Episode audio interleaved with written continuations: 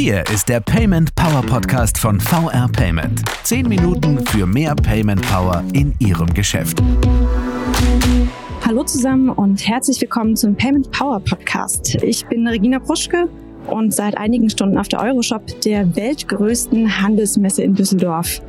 Bei mir ist Carlos Gomez, CEO von VR Payment. Schön, Sie wieder einmal bei uns im Podcast zu haben. Ja, hallo Frau Buschke, ich freue mich ebenfalls. Herr Gomez, Sie sind ja nun auch ein, zwei Stunden schon hier und hatten äh, sicherlich die Chance, sich einmal umzuschauen. Was sind denn die Themen, die den Handel gerade bewegen, die hier auf der Messe diskutiert werden? Ja, man sieht, die Branche ist insgesamt in einem starken Umbruch. Nach der Corona-Pandemie, wenn man das so sagen kann, hat sich relativ viel getan. Das Thema Digitalisierung ist äh, sehr stark im Kommen. Digitalisierung von Geschäftsprozessen steht hierbei im Mittelpunkt. E-Commerce wird mehr und mehr durch auch neue Handelslösungen im stationären Bereich entsprechend ersetzt.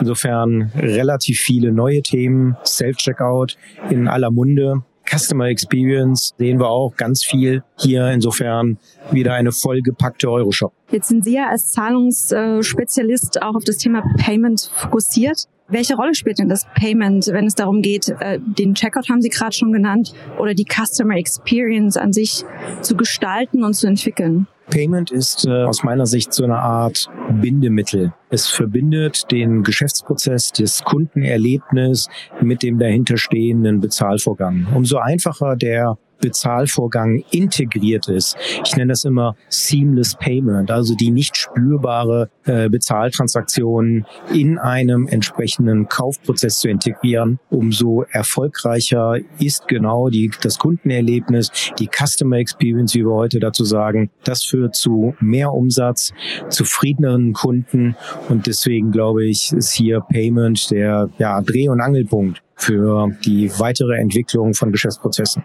Haben Sie ein Beispiel für mich? Nehmen wir Self-Checkout. Ähm, die Möglichkeit, Ware auszusuchen und äh, dann im Vorbeigehen zu bezahlen, ist äh, ein ja sehr stark neu gelebtes Beispiel, was wir hier auf der Messe auch sehen, um dem Kunden wirklich ein Erlebnis des Einkaufens zu ermöglichen und nicht so sehr den Bezahlvorgang in den Mittelpunkt zu stellen. Das heißt, eigentlich möchte der Kunde nicht bezahlen, kommt mir logisch vor.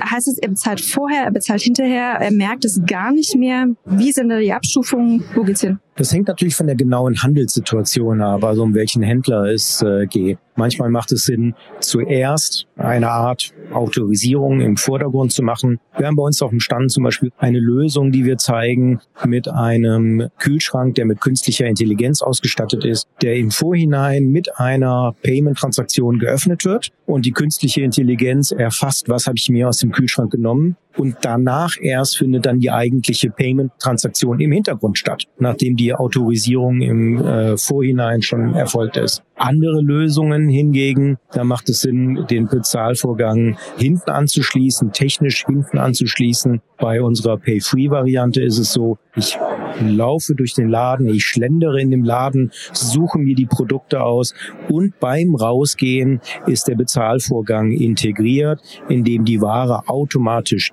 erkannt, gescannt, der Bezahlvorgang angestoßen wird und dann mit der dahinterliegenden Bezahlmethode dann auch abgerechnet wird. Jetzt sind gerade bei den Stichworten KI oder, oder Self-Checkout natürlich auch damit Investitionen verbunden für den einzelnen Händler. Zum einen bringt es natürlich die Customer Experience nach vorne, macht, gestaltet sie neu und für den Kunden angenehmer. Gibt es denn auch etwas, was der Händler dabei noch hat davon? Also über die positive Customer Experience hinaus gibt es Prozesse im Hintergrund, die der Händler damit besser oder anders gestalten kann, so dass er sozusagen auch noch mehr profitiert von dieser Art der Digitalisierung? Die Integration genau dieser Prozesse in seine gesamte Wertschöpfung ist genau der Vorteil. Nehmen wir das Beispiel Lagerhaltung. Wenn man äh, auf Basis von RFID Produkte verwaltet, diese auch über RFID bezahlt, dann ist man in der Lage, tagtäglich stündlich sogar, wenn man das möchte, eine Inventur vorzunehmen und zu wissen,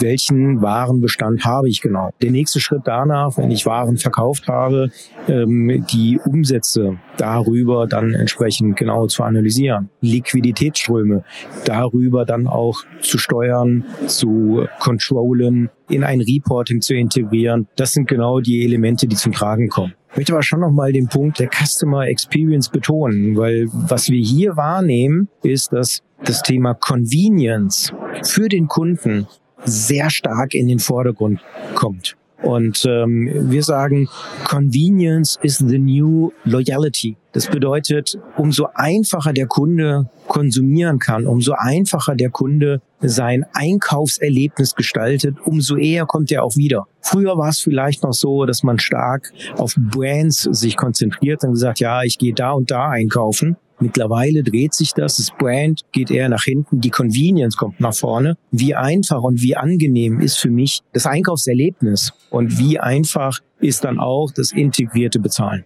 Gilt das für alle Branchen gleichermaßen? Es gibt unterschiedliche Geschwindigkeiten, in denen sich das gerade in den Branchen entwickelt. Per se würde ich sagen, ja, das gilt für alle Branchen gleich. Wir sehen, dass es selbst an Tankstellen jetzt nun so ist, dass der Bezahlvorgang integriert ist. Ist Tanken sexy, würde ich sagen, nein, erstmal nicht. Insofern, die unterschiedlichen Branchen nutzen aktuell die Chancen und die Möglichkeiten der Digitalisierung von Geschäftsprozessen und diesen Vorteil dann mit einem Bezahlsystem zu entwickeln, das glaube ich ist genau der wesentliche Teil. Dann äh, wäre für mich nochmal die Frage, heißt es, dass, dass wir in Zukunft nur noch bargeldlos bezahlen tatsächlich? Also wenn, wenn es um Digitalisierung geht und um das Einbinden des Bezahlens in vor- und nachgelagerte Prozesse, mit Bargeld kommt man ja dann nicht mehr weit.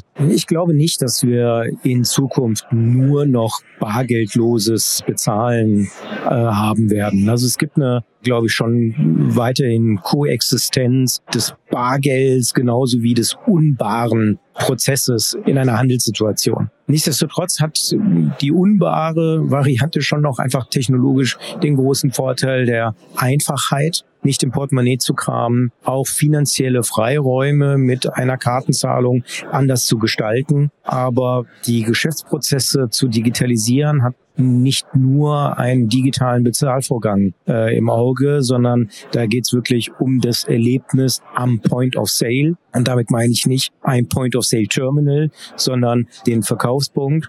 Und das kann sowohl auch hin zu einem optimierten Bezahlvorgang mit Bargeld genauso wie mit einer Kartenzahlung erfolgen. Wenn Sie jetzt äh, nochmal den Blick etwas weiten, sich die Entwicklung im Handel anschauen, wagen wir doch mal wirklich den Blick nach vorne in, in fünf bis zehn Jahren. Was sind die Impulse, die Sie heute hier mitnehmen, wo Sie sagen, das werden wir in, in zwei, fünf, zehn Jahren wirklich merken, da wird sich was ändern, das ist einfach eine Neuerung, wo Sie sicher sind, dass das kommt und das wird sich durchsetzen? Hier gibt es ganz viele Beispiele für neue Vertriebskonzepte. Eins ist das Thema Metaverse, also eine neue Art und Weise des Product Placements, äh, der Vorstellung von neuen Produkten, dem Bezug neuer Produkte. Das sehen wir hier. Das wird sich entwickeln. Das, glaube ich, wird auch eher in die Kategorie fünf bis zehn Jahre noch fallen. Was etwas kurzfristiger verfügbar sein wird, ist die Verbindung von allen elektronischen Elementen, also IoT, Internet of Things, hin zu einem IOP, Internet of Payments. Man sieht das im Auto zum Beispiel, Connected Car der Bezug von spezifischen Services aus dem Auto heraus, das Bezahlen eines elektronischen äh, Ladevorgangs, das Bezahlen einer Zapfsäule, ganz klassisch. Das sind diese Connected-Lösungen, die, die entsprechend äh, entstehen, bis hin zu die Vernetzung zu Hause, also die Kaffeemaschine, der Kühlschrank, die in irgendeiner Art und Weise über Internet of Things verbunden werden und Services digital abrufen und bezahlen. Ich nehme mit, es bleibt spannend und wir können uns auf viel freuen und äh, vor allen Dingen auch neue bequeme Bezahlprozesse freuen. Vielen, vielen Dank für das Gespräch. Sehr gerne, immer wieder schön, äh, auch hier auf der Euroshop zu sein. Wer noch die Gelegenheit hat, vorbeizukommen, bis Donnerstag läuft die Messe, seien Sie herzlich dabei. Dann schließe ich gleich an. Halle 6, Stand I28. Wir freuen uns. Vielen Dank, liebe Zuhörer. Bis zum nächsten Mal.